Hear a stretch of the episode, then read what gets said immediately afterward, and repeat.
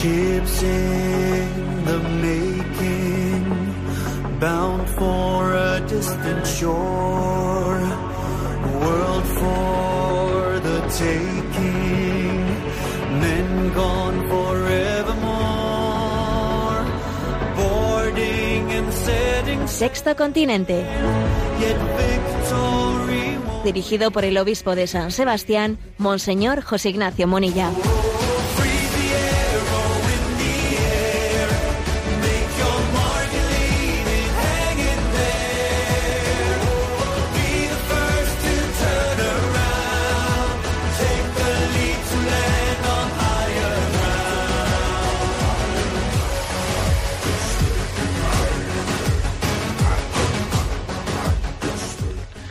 Un cordial saludo a todos los oyentes de Radio María. Un día más, con la gracia del Señor, nos disponemos a realizar este programa llamado Sexto Continente, que lunes y viernes, una hora antes en las Islas Canarias, realizamos aquí en directo en Radio María España de 8 a 9 de la mañana.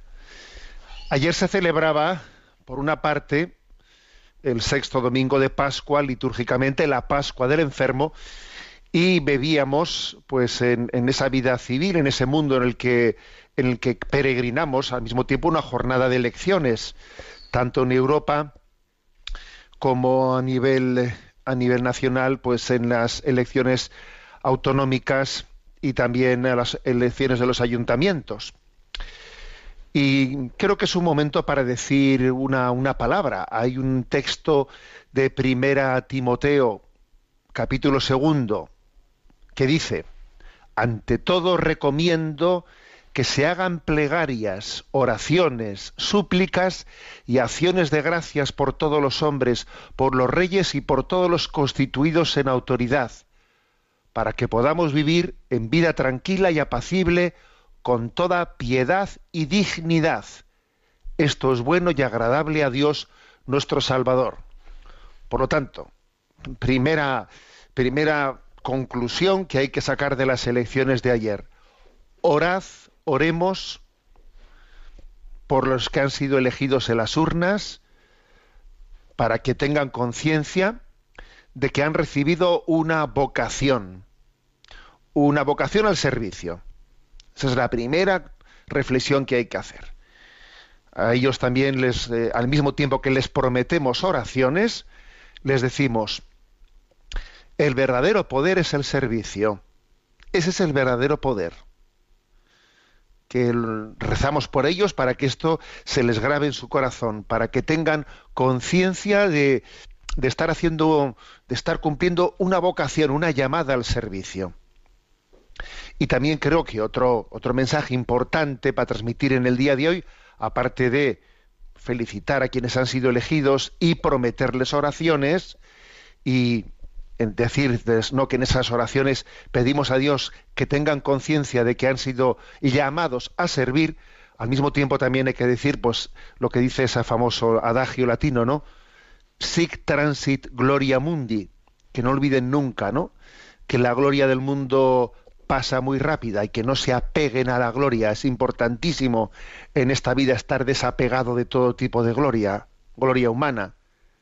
Aquí estamos para servir, estamos de paso, estamos de tránsito. Esta vida es un tránsito. Apegarse a ella es ridículo. Ayer estaba la gente ahí mirando mis votos, mis escaños, uno para arriba, uno para abajo, ¿no? Y yo decía para mí, leía una, una noticia que ahora os voy a compartir con vosotros y decía, esta es la verdad. La verdad definitiva es esta. Lo otro es estar ahí engañándose, ¿no? Mm, olvidándose de que esta gloria que uno alcanza pues es para un momento, sic transit gloria mundi, que, las cosas pasan rápidamente, ¿no? Digo que al mismo tiempo que se celebraban elecciones, con todo lo que eso conlleva, ¿no? De luchas por el poder y de confundir fácilmente eh, la vocación al servicio con la búsqueda de la propia gloria, la vana gloria, al mismo tiempo se celebraba la Pascua, la Pascua del enfermo. Y claro, esa sí que es la verdad del mundo, esa sí que es la verdad de la vida.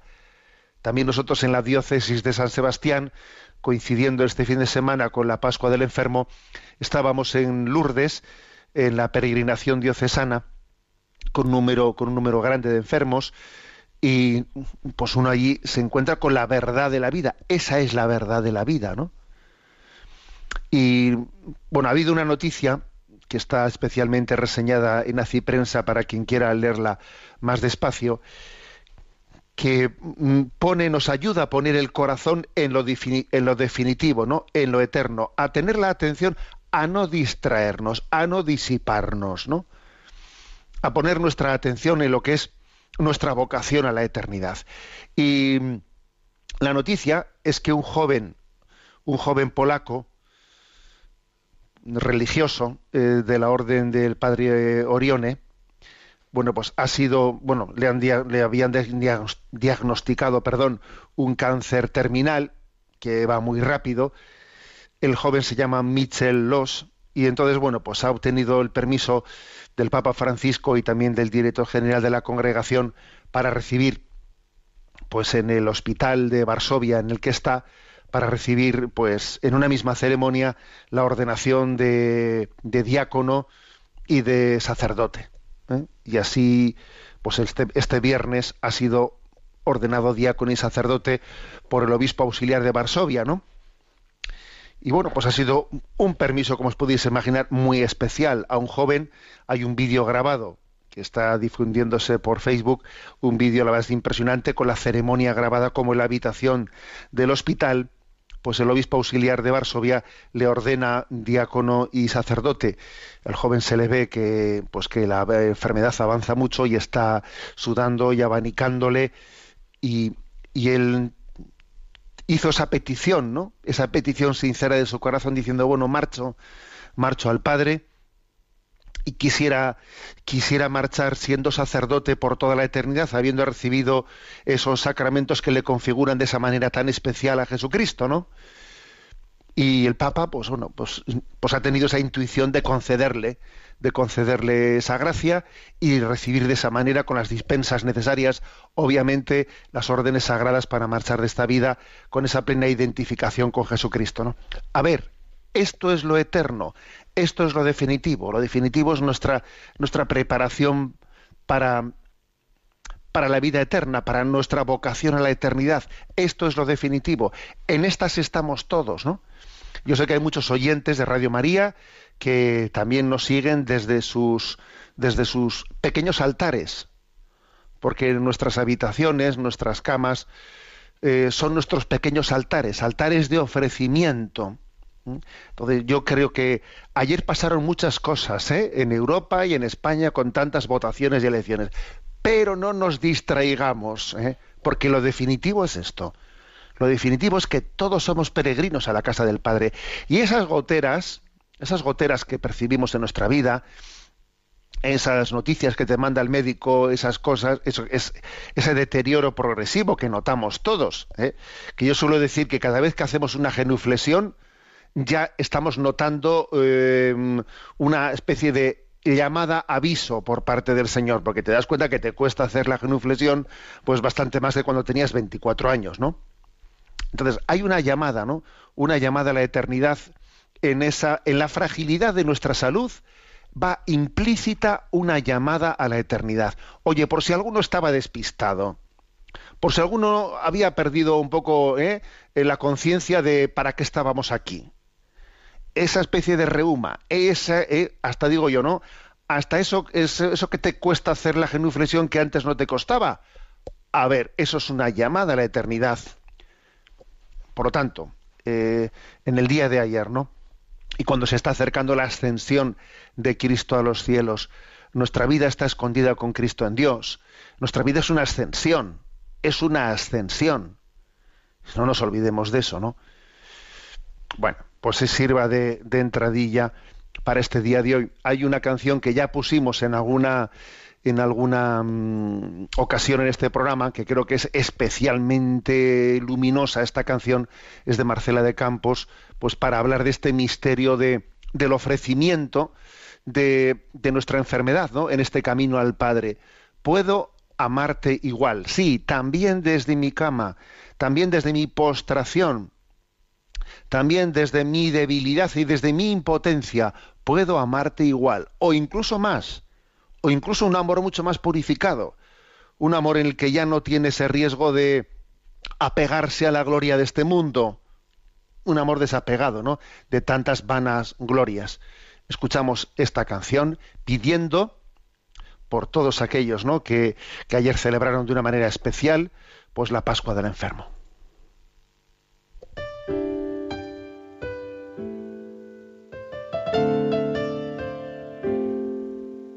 Desde una cama y en pijama puedo amarte igual. Desde una cama y en pijama si es tu voluntad. Aquí también estás conmigo, como tratando de decir que entre las bajas y en pañales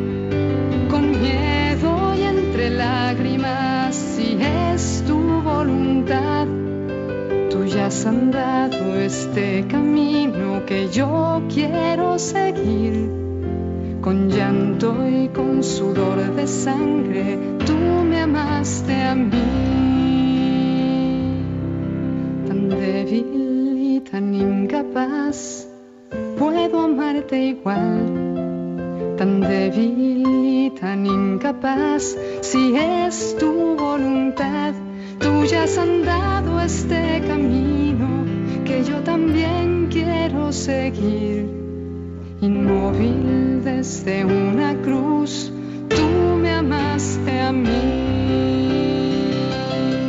y pase lo que pase, yo puedo amarte igual. Y pase lo que pase, será tu voluntad. Tú no vas a dejarme sola, estarás desde la eternidad tú me amaste a mí.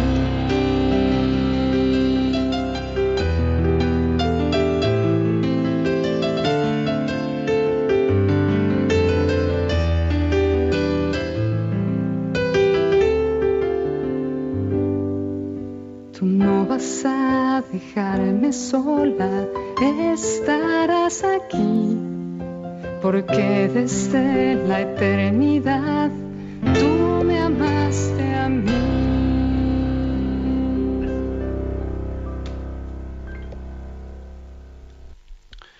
Continuamos nuestra andadura en, ese en este sexto continente. Y hoy quiero, hoy voy a, me dispongo a comenzar, pues, a introducir una serie de programas en torno a un tema, al tema de la historia de la Iglesia, en torno a las leyendas negras de la Iglesia.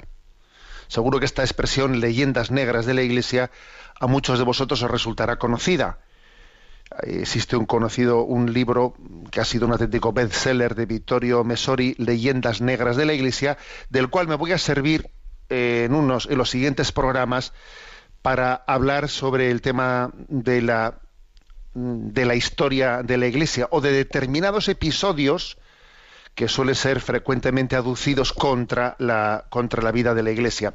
Igual que hicimos en este programa de Sexto Continente una serie de programas comentando las cartas del diablo a su sobrino, el libro de C.S. Lewis, pues vamos a hacer también una serie de programas comentando este libro Leyendas Negras de la Iglesia de Vittorio Messori. Hoy me limito a presentar un poco eh, el libro. Bueno, Vittorio Messori, supongo que muchos de vosotros le conoceréis, es uno de esos periodistas de raza, uno de esos periodistas que ha hecho pues un gran servicio ¿no? a, la, a la fe católica tiene ya actualmente, pues tiene sus añitos, tendrá unos 77, 78 años, ¿no? Pero en su vida, pues ha sido muy conocido pues, por un libro que escribió Hipótesis sobre Jesús, que tuvo más de un millón de ejemplares vendidos solo en Italia, ¿no? Fue, vamos, un libro de conocimiento de la figura de Jesucristo, desde un periodista, ¿eh? pues no desde la teología, no, sino desde un periodista que hizo un gran, se acercó a muchísimas personas a Jesucristo. Y luego vino aquel otro libro, Informe sobre la Fe, que fue una entrevista al entonces cardenal Ratzinger, que fue, bueno, os voy a decir que aquel libro, a mí en mi formación como seminarista, bueno, me hizo un bien inmenso, ¿no? Para poner, para clarificar dónde estaban los puntos claves y determinantes, eh, pues en esa, en esa apuesta por la ortodoxia eh, de la fe católica. Y luego vino también otro libro clave que fue el libro Entrevista a San Juan Pablo II cruzando el umbral de la esperanza, ¿no? Yo creo que estos tres libros han sido pues importantísimos, hipótesis sobre Jesús, informes sobre la fe, la entrevista a Ratzinger y Cruzando el umbral de la esperanza, la entrevista a San Juan Pablo II. Y, en mi opinión, un cuarto libro, que es el que vamos a ir aquí comentando, ¿no? El llamado Leyendas Negras de la Iglesia, que es un libro que recoge pues artículos que él había eh, ido publicando en el diario italiano La, Stampa. Bueno, eh, comenzando por, por el prefacio, ¿no? A ver, este libro tiene un prefacio que no es ninguna tontería, que a veces los prefacios son de relleno. ¿eh? Pero es que hay, hay veces que hay prefacios que, ojo, que son claves, ¿no? Entonces yo creo que este libro es uno de esos, es, es uno de esos prefacios claves que Vittorio Messori se lo pidió al cardenal Giacomo Biffi. Giacomo Biffi también, bueno, pues ya fallecido, ¿no? Falleció en el año 2015.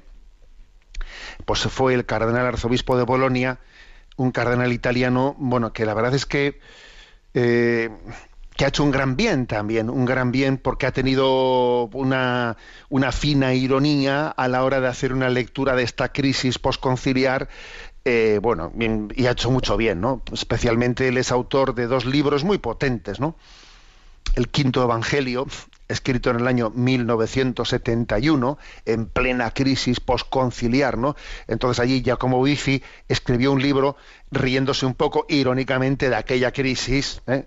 el quinto evangelio, ¿no? Como diciendo, aquí vamos a reinventar, vamos a decir lo que Jesús no dijo, el quinto evangelio. Bueno, un libro que, hizo un gran bien, ¿no? Y otro fue el de la, la, Bella, la Bestia y el Caballero, que ensayo de teología inactual, que fue en el año 84. Bueno, fue un hombre verdaderamente clarividente, ¿no? A la hora de tener una crítica a esta modernidad o posmodernidad. Bueno, como decía, el prefacio suyo, ¿no? ¿Y qué es lo que él plantea en el prefacio? Bueno, lo que plantea es que, claro, a ver, cuando un joven que ha sido educado cristianamente en su familia, eh, pues en, su comunidad parroquial, de repente, ¿no? Se encuentra en su educación, en su entorno, en la universidad, eh, pues em, comienza ¿no? de una manera apodíctica a transmitirle pues lecturas sobre la vida de la iglesia eh, en las que él claro se siente avergonzado mm, pues está objetivamente en un grave peligro de perder la fe si le empiezan a hablar y a contar eh, unas determinadas historias sobre la vida de la iglesia vamos que son denigrantes ese joven fácilmente entra en crisis y tenemos un problema pastoral y el problema pastoral es oye, como también a nuestros, eh, a nuestros jóvenes, como también a nuestros fieles católicos, les damos noticia de lo que ha sido la vida de la Iglesia. Porque obviamente tiene su importancia, ¿eh? su importancia la vida de la Iglesia, porque, a ver, Jesús dijo, por sus frutos los conoceréis. Con lo cual, digamos, es importante qué tipo de frutos, a conocer qué tipo de frutos ha dado la, eh, vida de la Iglesia, el, Evangelio que Jesús predicó, ¿no? eh, si se dice eso de que el movimiento se prueba andando, se prueba moviéndose, no se prueba en la teoría, no, el movimiento se, prueba andando. Pues también la verdad del Evangelio se prueba en la historia concreta, ¿no? Ento- al, al árbol se le juzga por sus frutos, según dijo Jesús. Claro, entonces vamos a ser claros, es importante, es importante eh, conocer eh, conocer cómo ha sido, ¿no? correctamente cómo ha sido la vida de la Iglesia. De lo contrario, se puede fácilmente eh, intoxicar, ¿no? Intoxicarle a un joven o no tan joven sobre en la recepción del mensaje cristiano, ¿no? Eh, aquí hay un problema. Y el problema que señala el cardenal Giacomo Biffi en este prólogo del es que hay un complejo, que existe un complejo, un complejo bastante notorio de lo, de lo que es nuestra historia. Los católicos tendemos a complejarnos, nos han llevado a complejarnos fácilmente por determinadas leyendas negras, que eso es un poco lo que es el título del libro, por determinadas leyendas negras nos han llevado al complejo. Entonces, por cierto, que aquí viene una cita muy buena de un profesor de historia y sociología que fue, ¿no?, de la Universidad de Bruselas, Moulin, que además él había sido miembro de logias masónicas ¿eh? que habían luchado contra, contra la Iglesia Católica, ¿no? Y que habían utilizado eh, el, pues todo tipo de manipulaciones históricas y él que había conocido desde dentro pues entonces lo, lo, que es la manipulación de la historia contra la fe él tuvo un tuvo el don de la conversión tuvo el don de la conversión y, y el retorno y la, vida plena en el seno de la Iglesia Católica no entonces bueno pues este Leo Moulin él eh, hace un llamamiento no y dice Haced caso a este viejo incrédulo que sabe lo que se dice. La obra maestra de la propaganda anticristiana es haber logrado crear en los cristianos, sobre todo en los católicos, una mala conciencia, infundiéndoles la inquietud, cuando no la vergüenza por su propia historia. A fuerza de insistir, desde la Reforma a nuestros días, han conseguido convenceros de que sois los responsables de todos o casi todos los males del mundo os han paralizado en la autocrítica masoquista para neutralizar la crítica de lo que ha ocupado vuestro lugar. Bueno, eh, o sea que si alguien que alguien que ha sido masón, alguien que ha que había hecho de su eh, de su ideología un ataque a la Iglesia Católica, si ahora nos dice esto cuando cuando ha recibido la luz, vamos a tomarnos en serio, ¿no? En serio este este reto de no ser manipulados, ¿no? Eh, por lo tanto, aquí eh, el asunto no está únicamente en, la pérdida de la fe, sino también en la pérdida de la razón, en la pérdida de, un conocimiento recto de lo que es la, historia. Es muy fácil servirse, ¿no? de la manipulación de la historia para robar la fe, especialmente pues, en, esas etapas de la enseñanza y muchas veces lo, hemos, lo hemos afirmado, ¿no? La, la, Iglesia Católica no tiene ningún miedo a la razón. A ver, la razón no es nuestra, no es nuestra enemiga, ¿no? Eh, más bien lo, lo, que es enemiga de la fe son determinados mm, eh, estereotipos y mitos ¿eh? y que se van ideologías, ¿no? Que se van irracionales, por cierto, ¿no? Irracionales que se van elevando contra la fe. Bueno, el cardenal Giacomo Biffi, como en este prefacio del libro, hace una distinción, una triple distinción muy interesante, ¿no? Con respecto a la historia de la Iglesia, dice él, conviene hacer un triple, distinguir un triple análisis. ¿eh? ¿Y cuál es este triple análisis? A ver, primero, hay un nivel teológico a la hora de, de, entender la vida, la historia de la Iglesia. Hay un nivel teológico. Entonces decía San Ambrosio, aquel gran arzobispo de Milán, eh, del cual luego fue discípulo San Agustín, ¿no? Él acuñó una expresión preciosa, ¿no? Que decía ex maculatis inmaculata. ¿eh? Maculatis inmaculata, referida a la iglesia. ¿Qué, ¿Qué, quería decir? A ver, ¿qué es? La iglesia es la inmaculada constituida de, de hombres pecadores. ¿eh? la Inmaculada, que ha sido, eh, o sea, es como un edificio, como un, con un, un edificio, ¿no? Eh, puro, inmaculado, que sin embargo sus miembros, uno por uno considerados, eh, somos pecadores, ¿no? Este es el milagro de la Iglesia. La, la Iglesia santa constituida por, por pecadores, ¿no?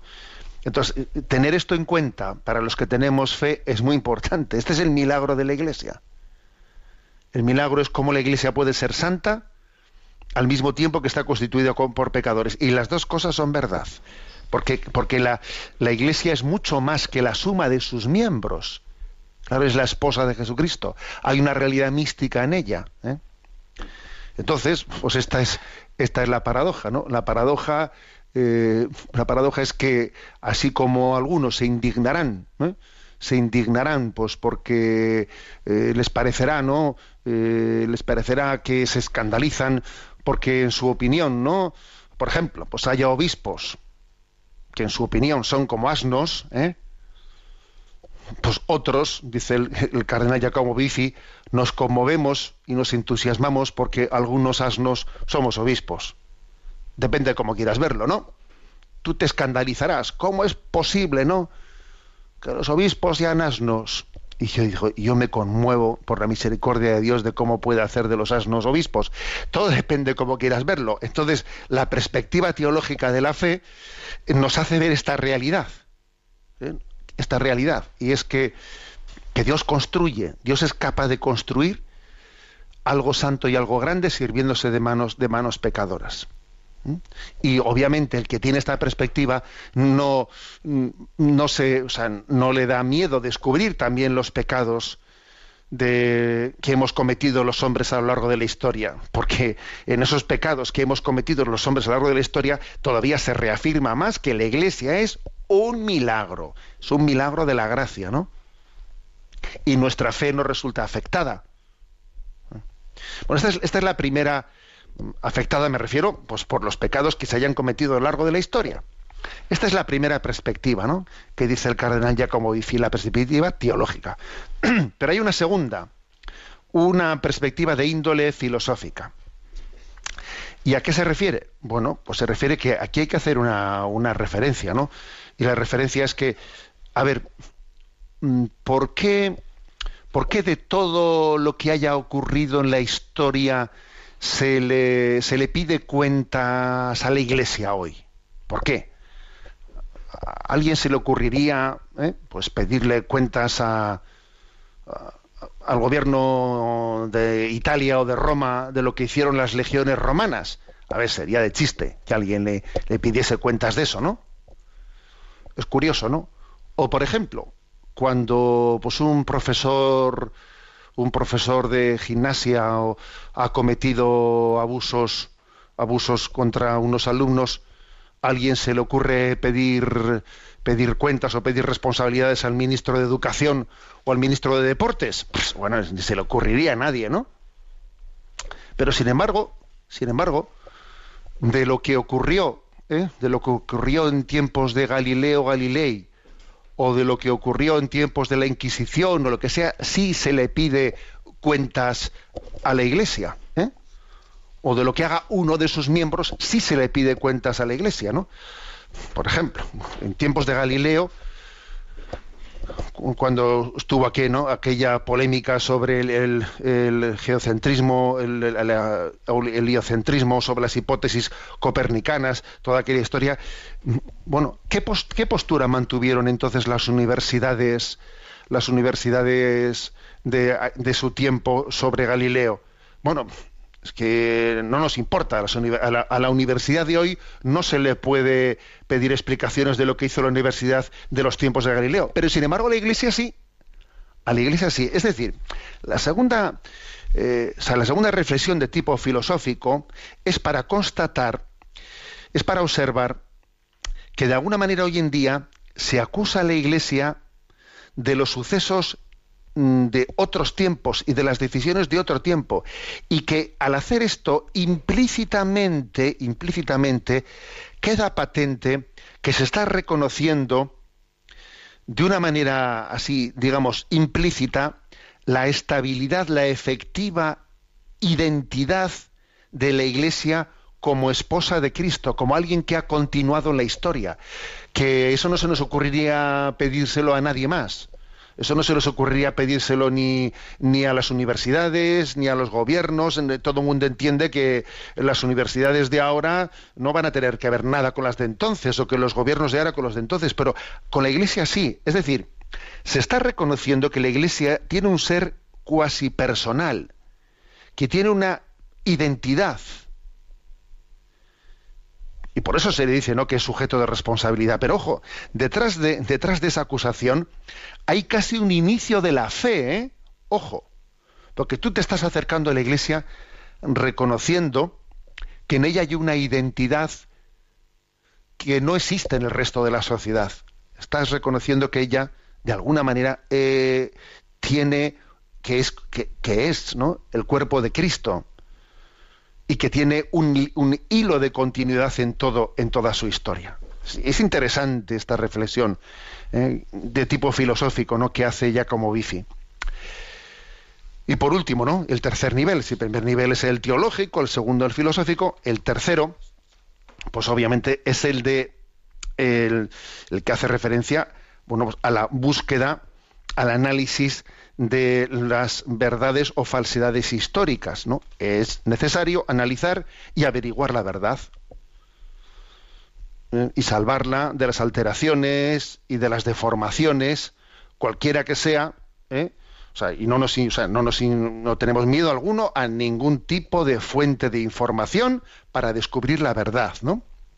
Es más, Santo Tomás de Aquino dice en un famoso adagio suyo, dice, cualquier verdad, quien quiera la diga, viene del Espíritu Santo. A ver, la verdad viene de Dios la diga quien la diga. ¿eh? Cualquier verdad, quien quiera la diga, viene del Espíritu Santo. Luego, el primer nivel es el primer nivel es el teológico, el segundo nivel es ese filosófico, esa reflexión filosófica de entender por qué a la Iglesia se le pide esa responsabilidad especial, pero el tercero es el nivel, bueno, un poco, digamos, histórico, crítico, vayamos y veamos las cosas y conozcamos las cosas en su profundidad, ¿no? Y veamos que también que que las manipulaciones y los errores deben de ser desenmascarados. Cualquiera que sean las personas que los propongan. Tenemos que tener capacidad apologética ¿eh? de desenmascarar los errores. Y si es verdad, ¿no? Que dice el Evangelio, al que te, te golpee en una mejilla, ponle la otra mejilla. Sí, pero eso, eso sirve para las ofensas nuestras personales, pero no para el atentado contra la verdad. O sea, los atentados contra la verdad deben de ser eh, respondidos, deben de ser respondidos, porque la verdad no es nuestra, ¿eh? no es nuestra. Y acordaros también aquella expresión de Jesús, ¿no? Cuando le pegan y dice él, si he hablado mal, muestra en qué he hablado mal, pero si no he hablado mal, ¿por qué me pegas? Esa frase de Jesús es impresionante, ¿no? Luego distingamos lo de poner la otra mejilla cuando la ofensas a nosotros de cuando es un ataque a la verdad que debe, que debe de ser, ¿no? Que debe de ser eh, respondido. Y nada de masoquismos eclesiales, ¿no? Que nos impidan eh, también tener la capacidad de hacer una, una sana apología, ¿no? Todo ello, ¿no? Todo ello es importante por, para que, para que hagamos aquello que decía San Agustín, ¿no? Otro adagio suyo así de esos. Ya sabéis que San Agustín, yo muchas veces os digo que es eh, el crack, ¿eh? el, el, hombre de, de, las grandes intuiciones, ¿no? Y él decía, interficite errores homines diligite, ¿eh? acabad con los errores, amad a los hombres. Es una frase, una sentencia impresionante, ¿no? interficite errores homines dilicite. A ver, aquí estamos. Al error hay que abordarlo, pero vamos, sin tregua. Y tener la capacidad, si es un error, de, de, refutarlo con, fundamento, ¿no? Al mismo tiempo que amamos a los hombres. Que la, que la búsqueda de la verdad no, no nos enemista con los demás, to, todo lo contrario, ¿no? Bueno, pues esta es este es lo que hay que subrayar. Y hay que subrayar que, que, por otra parte, hacer este ejercicio es hacer justicia a lo que es la historia de la Iglesia, ¿no? Porque en la historia de la Iglesia ha habido mm, ha habido tantísimos santos que han dado tantos frutos buenos que no hacer esta, eh, esta apología pues sería negar los dones o ignorar los dones del Espíritu Santo en toda la historia de la Iglesia, ¿no? Ay, a veces ha habido absurdamente, ¿no? Pues una un, pensamiento moderno que ha pensado que únicamente a partir ¿no? de los años 60 eh, se ha descubierto el verdadero evangelio. Como si no. Eh, el verdadero evangelio no existía antes del Concilio Vaticano II. A ver, eso, eso es ridículo. ¿eh? Eso es ridículo. Hay que decir que, el Espíritu Santo ha estado, no ha estado aletargado en la historia en absoluto, ¿no? Ha estado inspirándola continuamente, ¿no? Dice Vittorio Mesori, dice, no, no somos sino enanos sobre las espaldas de gigantes y solamente la conciencia de nuestro extraordinario pasado, donde abundó el pecado, sí, pero sobreabundó la gracia, puede abrirnos al camino del futuro. Por lo tanto, ¿no? En próximos programas iremos desgranando pues distintos eh, así capítulos de este haremos un serial no de unos cuantos programas sobre leyendas negras de la iglesia pues tratando de distintas mm, cuestiones pues que si la inquisición que si el caso Galileo etcétera y el que desee pues poderlo acceder pues que sepa que vamos a ir bebiendo del libro leyendas negras de la iglesia de Vittorio Mesori vamos a escuchar esta canción sacerdote de Jesucristo.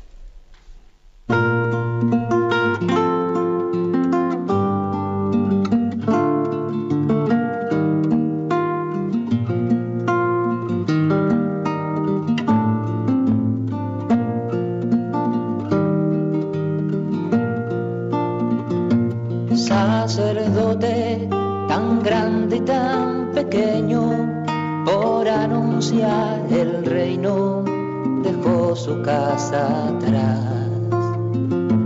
Sacerdote, la vida pone en juego, pastores para el pueblo, un guía a la verdad.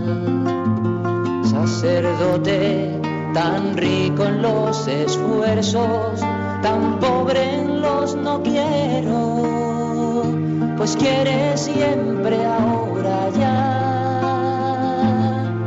pastor, con el buen pastor, al pie de la cruz, con el que está en cruz, lámpara de luz, en la oscuridad, en sus manos da el pan de vida. Pastor, con el buen pastor, al pie de la cruz, con el que está en cruz, lámpara de luz, en la oscuridad, en sus manos da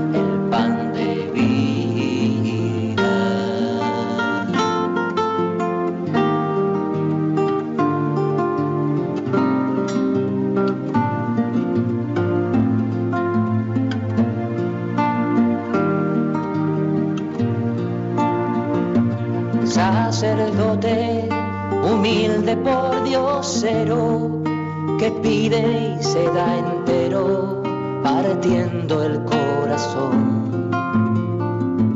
Sacerdote, discípulo y maestro, prudente consejero, ministro y servidor. Sacerdote, tan fuerte en oraciones,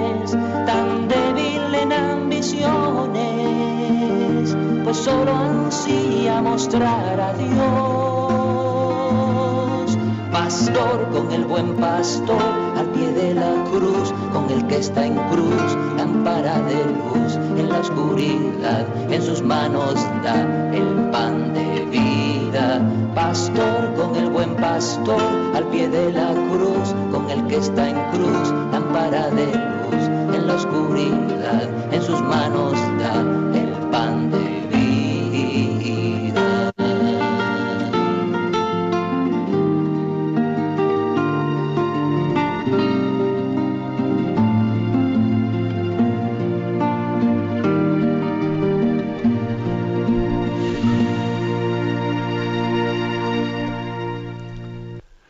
nuestro rincón del DOCAT. Nos toca el punto 131. ¿Por qué el Estado y la sociedad deben hacer algo por la familia? Y responde, las importantes contribuciones que la familia hace a la sociedad, aunque muchas veces pasen desapercibidas y no se valoren como merecen, forman parte de su esencia. El deber de la sociedad y del Estado de hacer algo por la familia se deriva del hecho de que ella es la unidad más pequeña e irrenunciable de la sociedad. Este es el fundamento de la política familiar estatal. Si bien todo Estado libre depende de que las potenciales, los potenciales padres decidan tener hijos, esta decisión no puede ser forzada jamás por parte del Estado, sino que son los propios ciudadanos los que deben tomarla libremente. El Estado pone así su propio futuro en manos de ciudadanos libres por derecho. Las encuestas confirman el alto nivel de aprecio que muestran los ciudadanos hacia la familia. Las políticas familiares estatales, mediante la correspondiente creación de las estructuras necesarias, son las que han de intentar que sean realmente los padres quienes decidan fundar una familia en función, de las condiciones sociales y políticas actuales. Bueno, este punto 131, ¿no? Lo que recuerda es que la familia es una institución prepolítica, es la célula de la sociedad y el Estado no puede, o sea, no puede pretender cambiar tal cosa, ¿no? O sea, hay una frase aquí que dice el Estado pone así su propio futuro en manos de ciudadanos libres por derecho, de familias libres por derecho. ¿Eh? Y no puede caer en la tentación de decir, es que para asegurar mi futuro tengo que tener controlada la familia. Eh, cuidado. Eh, o sea, el Estado está para servir a ese principio de subsidiariedad en el que la familia es la célula básica de la sociedad. ¿no? Entonces dice también aquí, ojo, que muchas veces pasan desapercibidas y no se valoran ¿no? suficientemente todas las contribuciones de la familia a la sociedad. ¿eh? Yo algunas veces he dicho que no, no sé si la democracia no debería de plantearse también un sistema combinado en el que no fuese únicamente un hombre un voto, sino que también la familia como familia tuviese una palabra. ¿eh? Imaginaros un sistema combinado, ¿no? De un hombre y un voto a un sistema en el que también la propia familia, ¿no? Tuviese algo que decir, ¿no? En la configuración como familia, ¿no? En la configuración sociopolítica de la sociedad, ¿no? Pero lo que es obvio, lo que es indiscutible, esto que he dicho es discutible, obviamente, ¿no? Lo que es indiscutible es tantos bienes que la familia hace a la sociedad y que pasan desapercibidos. La familia, ¿eh? decía Chesterton, y ya perdonaréis porque sea tan chestertoniano que algunos se ríen conmigo, la familia es el primero y mejor ministerio de sanidad, el primero y mejor ministerio de educación y el primero y mejor ministerio de bienestar social. ¿Eh? Que decía el otro, ¿no? Que decía el inglés. A ver, pues sí, eso es así. Déjate de ministerios. Esto sí que es un ministerio, vamos, si, los, si los ministerios de sanidad, de educación y de bienestar social tuviesen que recaer sobre ellos así de manera directa lo que hacen las familias, vamos, se desmoronarían inmediatamente, sería algo que serían incapaces de realizar, ¿no? Entonces, si esto es así, si tenemos la suficiente sensibilidad de ello, lo lógico es que la, la, sociedad esté al servicio de la familia y, y, y, busque y piense su configuración de una manera, ¿no? pues mm, verdaderamente práctica. Aquí tuvimos en San Sebastián hace poco más de un año, hace un año, tuvimos unas jornadas de reflexión sobre el tema pues de la crisis de natalidad, etcétera, ¿no? Y recuerdo que uno de los ponentes puso un ejemplo sobre cómo la sociedad se tenía que repensar el tema de, cómo está estructurada en el apoyo a la familia o no. ¿eh? Puso un ejemplo que a mí me hizo pensar mucho y os lo cuento así brevemente, ¿no? decía, era un demógrafo, ¿no? El que decía esto. Decía, a ver, imaginaros dos, dos jóvenes, no dos chicas que hacen de situaciones familiares similares, de capacidad intelectual muy similar, que hacen una misma carrera y son compañeras de curso. ¿eh? Una de ellas, eh, pues según va la carrera hacia adelante, bueno, hacen la carrera más o menos igual con los mismos resultados, igual de brillante, las dos chicas, sí. Pero una de ellas se casa y la otra de ellas no. ¿eh? Pues permanece soltera toda su vida. ¿eh? La que se casa, pues mm, la- las dos trabajan, entran en la misma empresa a trabajar. Entran en la misma empresa. La que se casa va teniendo familia, tiene tres, cuatro hijos, ¿eh? Y obviamente a la hora de desarrollar su trabajo, eh, pues ¿qué, qué os voy a decir? O sea, pues lógicamente la que no tiene familia, la que no se ha casado, la que no ha formado una familia, bueno, pues es mucho más fácil que vaya progresando dentro de la empresa. La empresa pide disponibilidad para esto, disponibilidad para lo otro, y obviamente la que tiene esa plena disponibilidad, pues va por aquí y por allá y va avanzando pues laboralmente y va, va alcanzando los puestos principales de la, de la empresa. La otra, obviamente, tiene que, eh, pues tiene muy claro que, que- tiene que priorizar la educación de sus hijos y no tiene la disponibilidad para lo otro y va ocupando los puestos pues más humildes y sencillos, eh, a veces pidiendo pidiendo pues eh, determinadas eh, etapas para poder atender a los hijos, regresando después de, de nuevo a la plaza. Es verdad que igual ella, pues por, por, por el número de hijos, tendrá eh, alguna asignación especial, pero bueno, eso es una broma, ese dinero especial por asignación por hijo que le puedan darle la legislación en curso es una broma comparando con todo el gasto que supone pues llevar adelante la educación de esos hijos, ¿no? Bueno, luego llega un momento en que las dos se jubilan, se jubilan, ¿no? Obviamente con dos, eh, con dos jubilaciones muy distintas, porque una será mucho más alta, porque al final ha alcanzado dentro de la empresa unos puestos superiores y su sueldo ha sido muy superior y su jubilación pues es bastante más alta que la de la otra, ¿no? Entonces nos decía eh, el ponente ¿no? de esta charla, nos decía, y entonces, ¿quién va a pagar esa pensión, la de la trabajadora más alta que se ha jubilado? Pues la van a pagar los hijos de la otra, los hijos de la otra son los que van a pagar la pensión más alta de la otra, que es la que no ha tenido familia. Pues es un ejemplo muy sencillito, ¿no?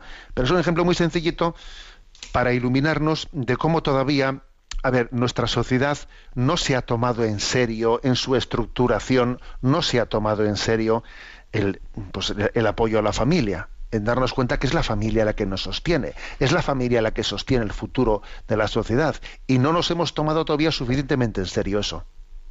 ¿Mm? Se podrían decir muchas cosas más, ¿verdad? Pero yo creo que con ese que con ese ejemplo, bueno, pues ahí queda, ¿no?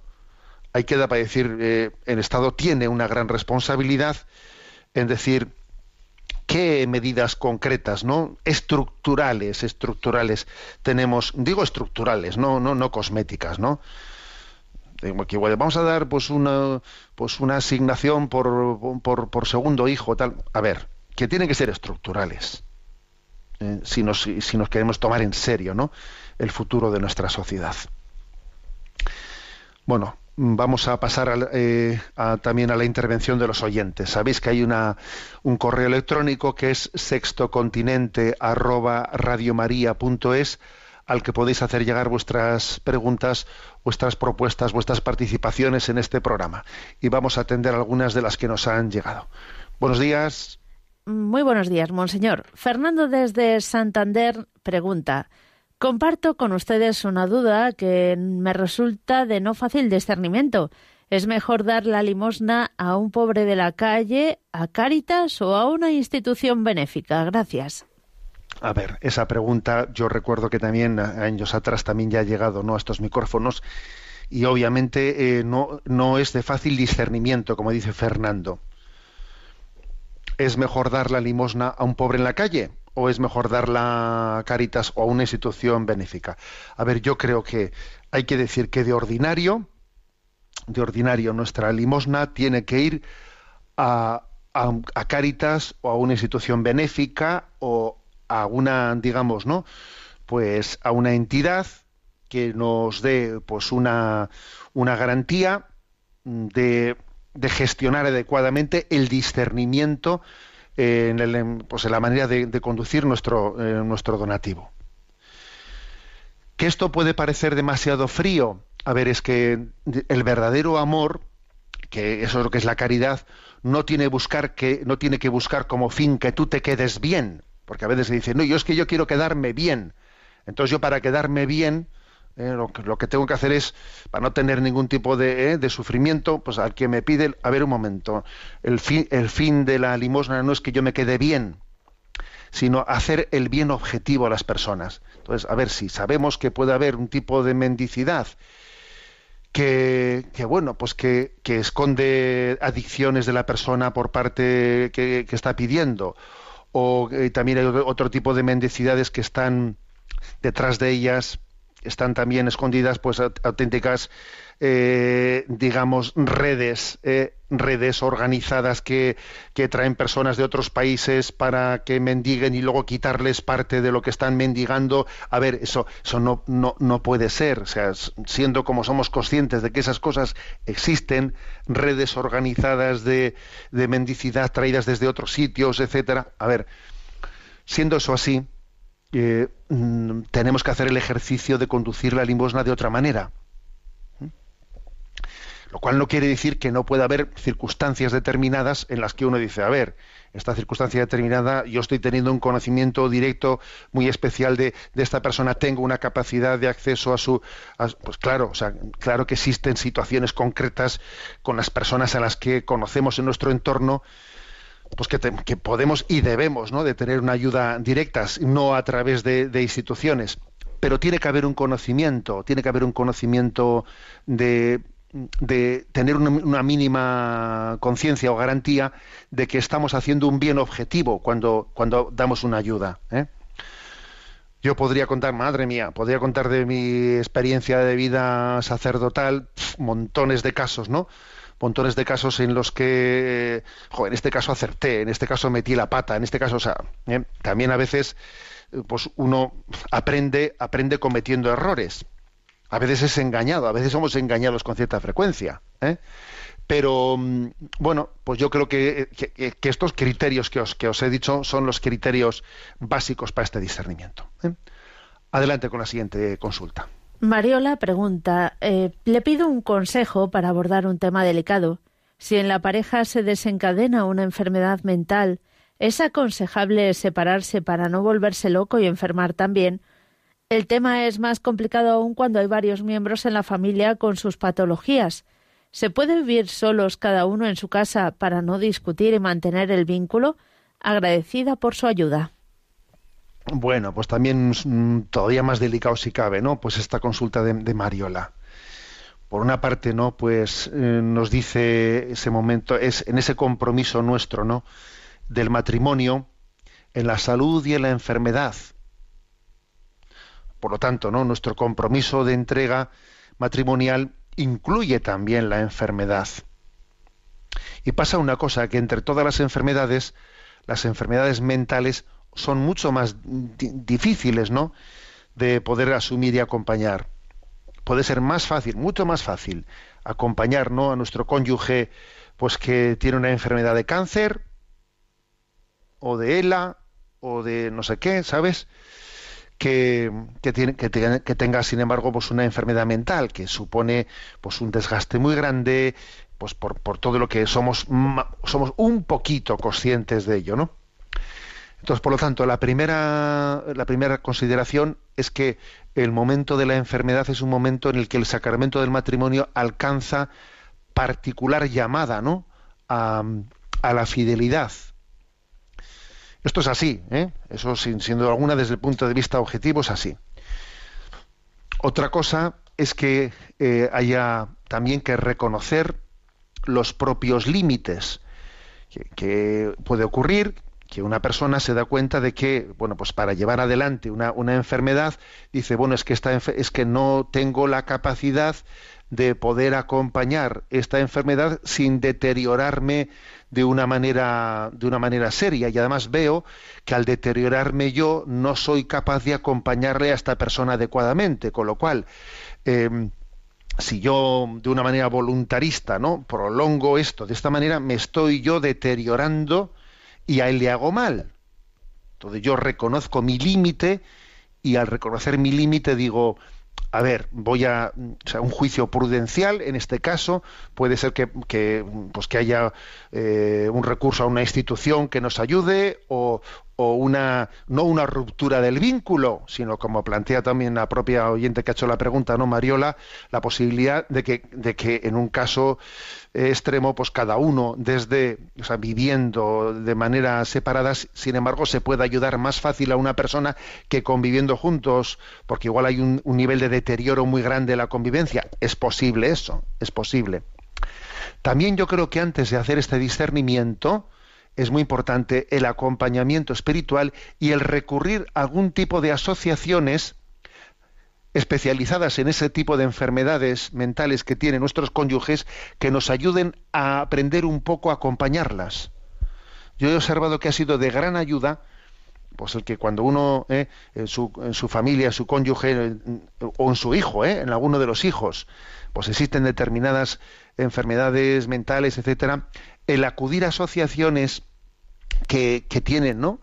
Que, tienen la experiencia de cómo, de cómo llevar, de cómo, pues por ejemplo, con el tema del Alzheimer, con el tema de, de otras muchas cosas, ¿no? de salud mental, ayudan mucho.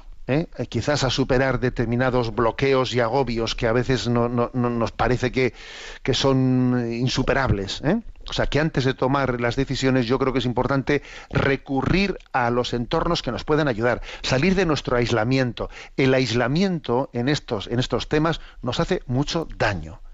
Es muy importante saber pedir ayuda, muy importante, ¿no? Saber recurrir. En estos temas, ¿quién nos puede ayudar? Y ojo con, que esa especie de falso concepto de intimidad que a veces tenemos nos deje encerrados en una burbuja y nos impida pedir, pedir ayuda. Aparte del acompañamiento espiritual, ¿no? que tantas veces os insisto. Tenemos el tiempo cumplido. La bendición de Dios Todopoderoso, Padre, Hijo y Espíritu Santo descienda sobre vosotros. Alabado sea Jesucristo.